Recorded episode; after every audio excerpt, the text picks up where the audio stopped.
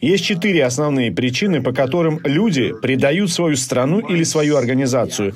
На английском они обозначаются аббревиатурой MICE. Money – деньги, ideology – идеология, compromise – компромисс и эго.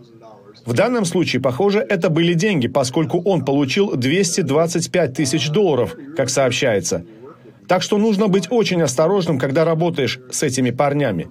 Вот почему, когда человек проходит проверку для допуска к секретным материалам, проверяющий орган спрашивает, как много ты пьешь, как часто играешь в азартные игры.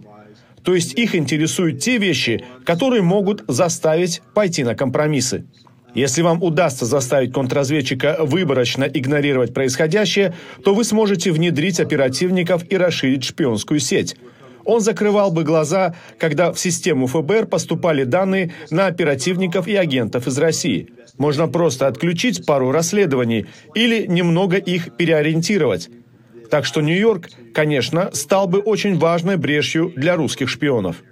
Это могут быть и другие крупные города, такие как Бостон, Вашингтон и Майами, которые действительно могут стать местами проникновения русских спецслужб – а затем, когда они оказываются внутри, можно двигаться в любом направлении.